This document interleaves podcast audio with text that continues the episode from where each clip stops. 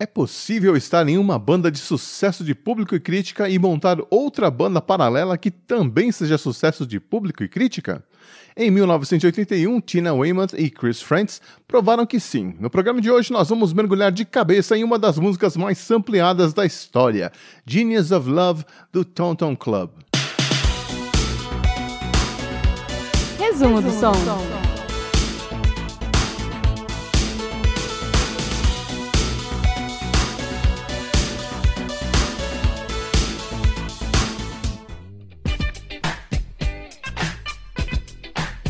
Em 1981, o Talking Heads estava dando uma pausa na carreira, com o David Byrne mais interessado em investir em seu segundo trabalho solo. A banda tinha acabado uma turnê com vários músicos convidados e isso acabou diminuindo o lucro dos integrantes. E a Tina Weymouth e o Chris Frantz, respectivamente a baixista e o baterista do Talking Heads, foram orientados pelo próprio contador da banda a procurar um bico para ganhar um extra, já que eles tinham apenas 2 mil dólares na conta do banco. Era hora de tentar alguma coisa nova, talvez uma nova banda. E foi isso que eles propuseram para o Chris Blackwell da Island Records, o mesmo cara que tinha perdido a chance de assinar com o Talking Heads anos antes. Ele levou a Tina e o Chris para as Bahamas, para o estúdio Compass Point. É, originalmente eles iriam trabalhar com o lendário produtor jamaicano Lee Perry, mas depois de três semanas esperando o cara aparecer, eles decidiram pedir permissão para o Chris Blackwell para começar a gravar algumas coisas com um dos empregados do estúdio, o Steve Stanley, que na época tinha apenas 21 anos. Em três dias, eles gravaram algumas ideias de riffs e melodias e mostraram para o Chris Blackwell, que deu autorização para eles continuarem o trabalho e produzir um disco inteiro. As três músicas que estavam sendo criadas eram Worthy Robin Hood, Lorelai e, é claro, Genius of Love. Eu me lembro de ficar ouvindo essa música no rádio portátil na cozinha de casa, sem saber exatamente o que, que eu estava ouvindo. Era dançante, tinha os vocais diferentes, meio sussurrados, é, aí entrava um louco dizendo umas coisas estranhas, tinha vários efeitos sonoros diferentes. Eu achava super interessante, mas o que grudou no meu ouvido, e tenho certeza que grudou no ouvido de várias pessoas, é o riff de teclado. Ele foi feito em dois sintetizadores, sendo que um deles é com certeza o Prophet 5, um dos primeiros sintetizadores analógicos polifônicos programáveis da história. E como eles fazem tudo em dupla, parece que a Tina criou a primeira parte do refrão e o Chris a segunda. Infelizmente, a gravação original dessa música se perdeu. A gravadora perdeu as masters da música e em 2001 a Tina e o Chris tiveram que regravar as 24 trilhas da música e gravar tudo em vinil para que ela pudesse ser sampleada por um grupo chamado The Executioners. Mas ouvindo o resultado final, dá para ver que o som não ficou igual ao original como foram as gravações dessa música? Bom, tudo começou com o Chris gravando a bateria e, para se inspirar, ele ouviu uma das suas músicas favoritas na época, More Bounce to the Ounce do Zap.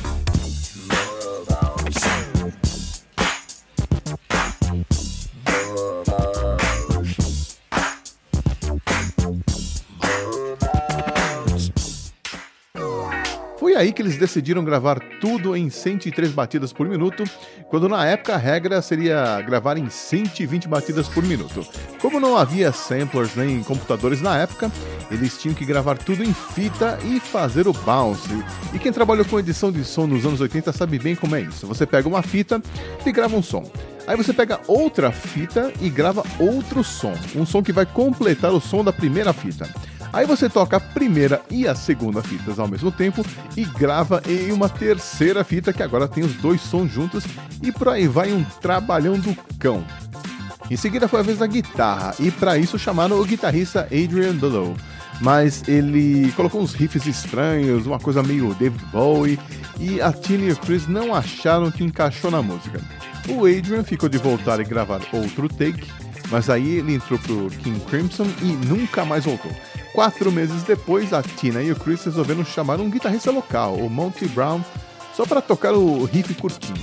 O Monty achou estranho que eles só queriam aquele riff curtinho, mas fez do jeito que o casal queria. Em seguida, a Tina colocou a linha de baixo e ela sempre foi uma baixista discreta, mas que tinha muito groove, que era o que ela e o Chris sempre gostaram de ouvir em casa, né? Eles ouviam muito Parliament, Funkadelic, James Brown e Hamilton Bohannon. Não é à toa que a Tina manjava dos Paranauê. Aí chegou a vez de gravar os vocais de apoio. A Tina chamou as irmãs dela para darem uma mãozinha, a Laura e a Lenny. Elas colocaram os três microfones em um círculo e gravaram a música de frente umas para as outras, descalças. Elas gravaram cada harmonia seis vezes, totalizando assim 18 vozes no final. E o Chris também gravou alguns vocais. Primeiro falando um monte de baboseira sem sentido, imitando o que era uma linguagem inventada por uma das irmãs da Tina quando era criança, ou seja, não significava nada. E também cantando a parte que todo mundo entendia. James Brown. E por isso mesmo, Genius of Love acabou ficando conhecida como Melô do Brown aqui no Brasil, porque eu acho que uma das poucas partes da letra que a gente conseguia entender era exatamente o nome do homem, James Brown, Melô do Brown. E se tratando de música dançante, tudo era melô no Brasil no começo dos anos 80.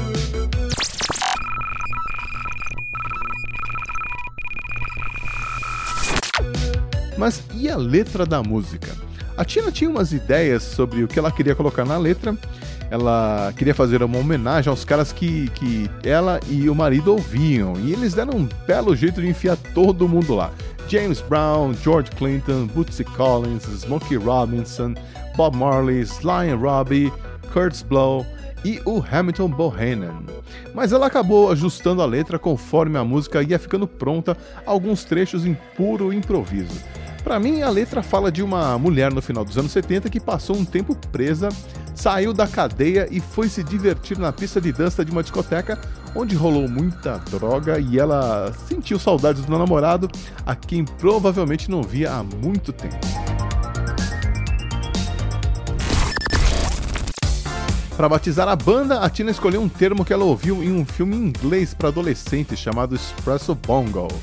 Originalmente, esse nome foi escolhido para ser o nome do prédio onde ela e o Chris moraram nas Bahamas, já que lá as casas e prédios não têm número. Mas acabou sendo adotado pela banda, já que para eles a banda era mais uma comunidade do que um projeto do casal.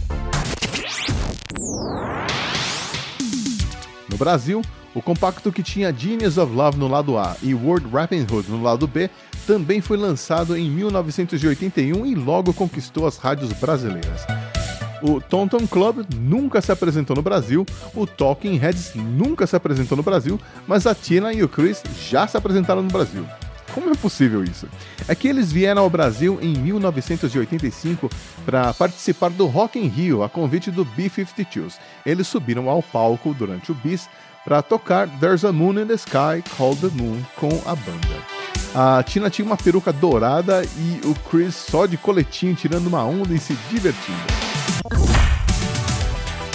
Genius of Love foi lançada no dia 6 de setembro de 1981 pela Island Records, que hoje faz parte do grupo Universal Music.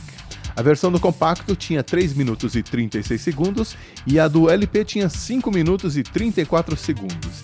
A arte da capa, maravilhosa por sinal, foi feita pelo James Reese e lembra aqueles rabiscos que as crianças fazem nos cadernos escolares.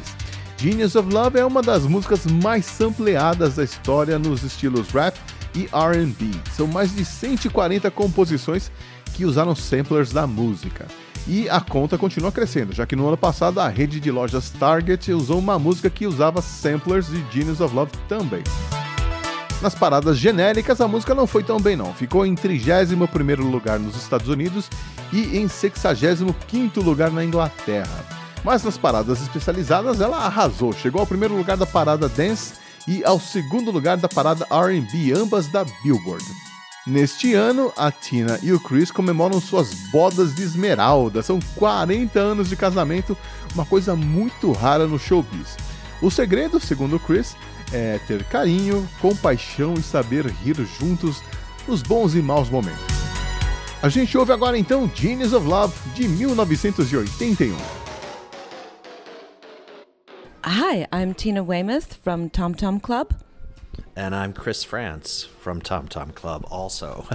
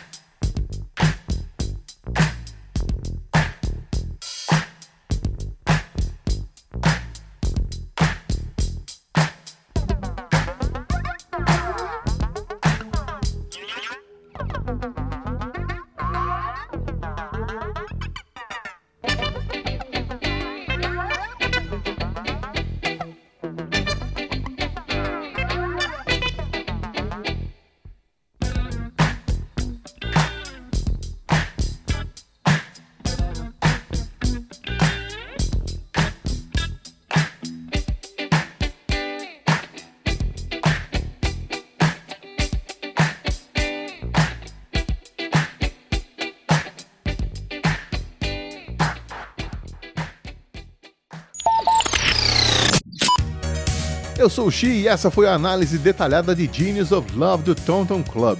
Eu espero que você tenha gostado e passe a ouvir essa música com outros ouvidos. Em junho eu volto com mais uma edição do Resumo do Som. Gostou do que ouviu? Deixe um comentário, compartilhe o link, compartilhe o arquivo, espalhe o resumo do som por aí. A gente se vê na semana que vem com 80 watts em sua edição normal. Um abraço, obrigado pela companhia e até mais.